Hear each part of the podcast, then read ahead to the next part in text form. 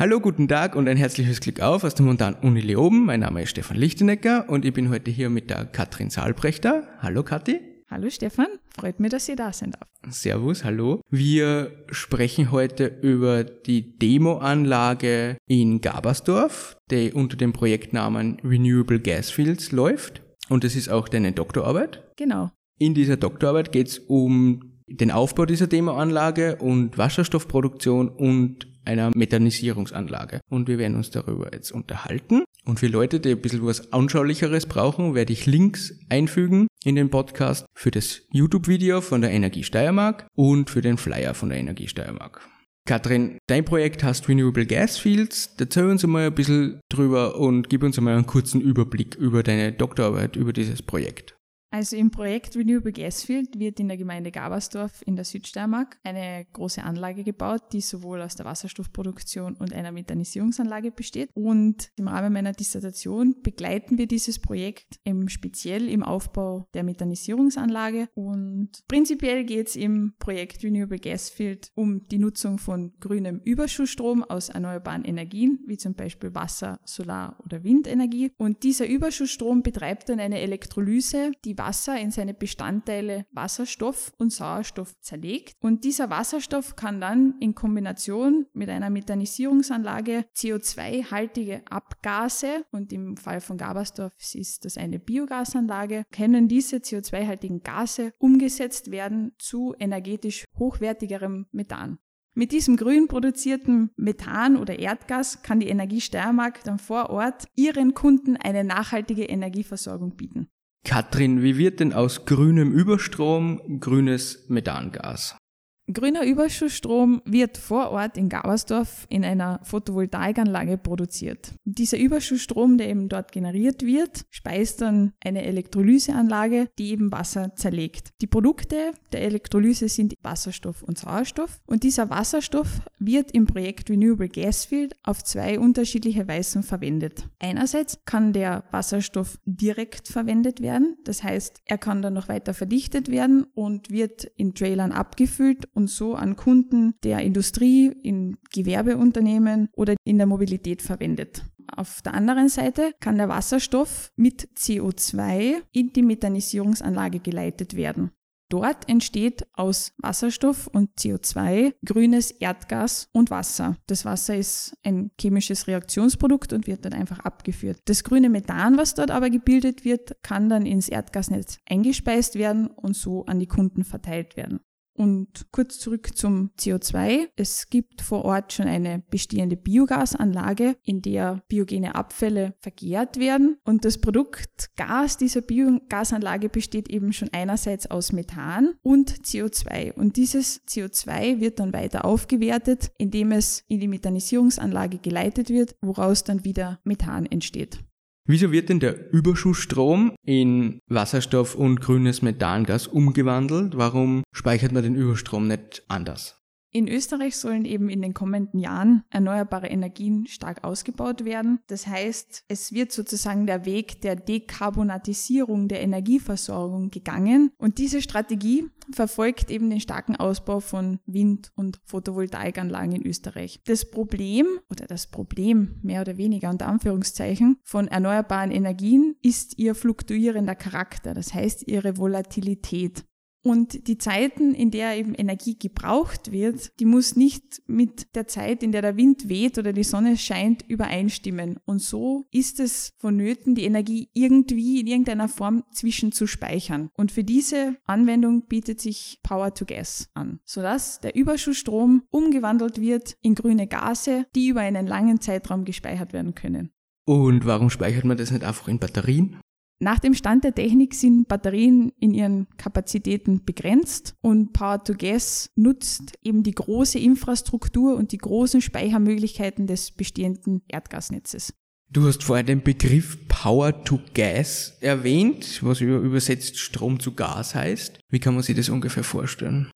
Power to Gas beschreibt eben das Verfahren der Aufspaltung von Wasser in einer Elektrolyse in seine Bestandteile Wasserstoff und Sauerstoff. Und dieser Wasserstoff kann dann eben entweder direkt genutzt werden, was eben schon das erste Power to Gas wäre, oder der Wasserstoff kann dann noch weiter in andere gasförmige oder flüssige Energieträger umgesetzt werden. Zum Beispiel wären das eben Methan, Methanol oder auch Diesel. Power to Gas ermöglicht die saisonalen und auch räumlich fluktuierenden Stromerzeugungen aus Wind- und Solarenergie auszugleichen. Das heißt, da wird eben die Energie zwischengespeichert und bei Bedarfsspitzen kann man sich diese Energie dann wieder aus den flüssigen oder gasförmigen Energieträgern holen.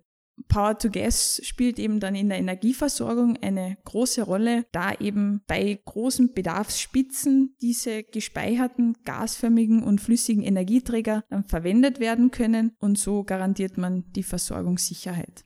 Katrin, du hast vorher Methanisierung erwähnt. Was versteht man unter Methanisierung und inwiefern hängt es mit der Biogasanlage zusammen?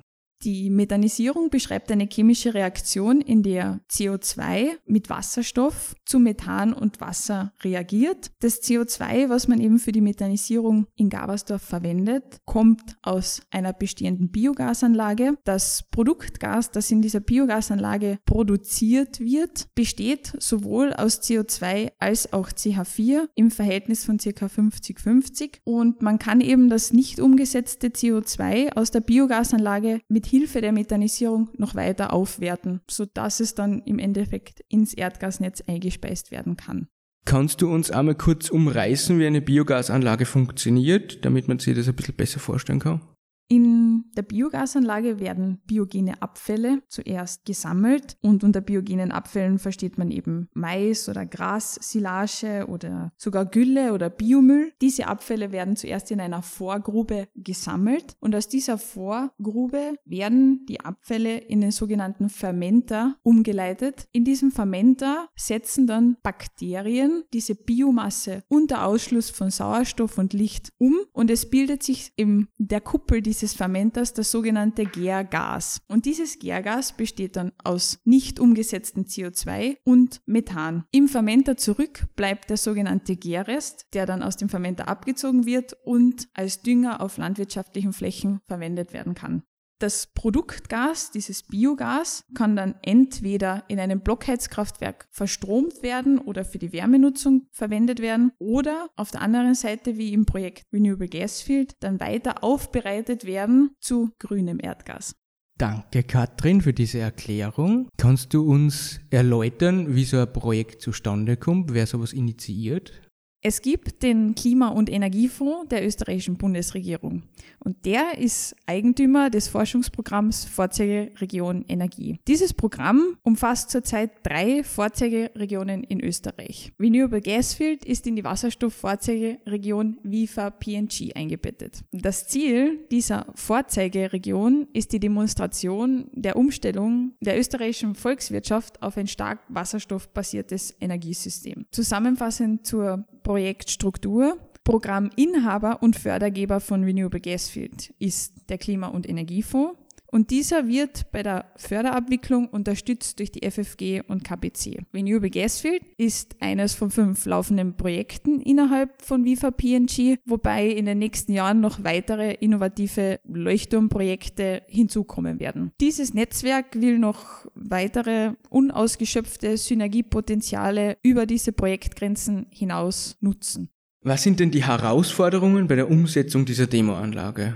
Ja, vorab ist zu sagen, dass im Rahmen eines solchen Demo-Projekts natürlich viele Firmen und viele Partner dabei sind. Daraus resultiert halt dann immer ein großer organisatorischer Aufwand und die technischen Fragestellungen stehen dann natürlich im Mittelpunkt. Das heißt, es soll vorab entschieden werden, wo diese Anlage genau gebaut wird, wie diese Anlage gebaut wird, wie groß die einzelnen Komponenten ausgelegt sind, sodass im Endeffekt ein zufriedenstellendes Gesamtkonzept für alle Partner herauskommt.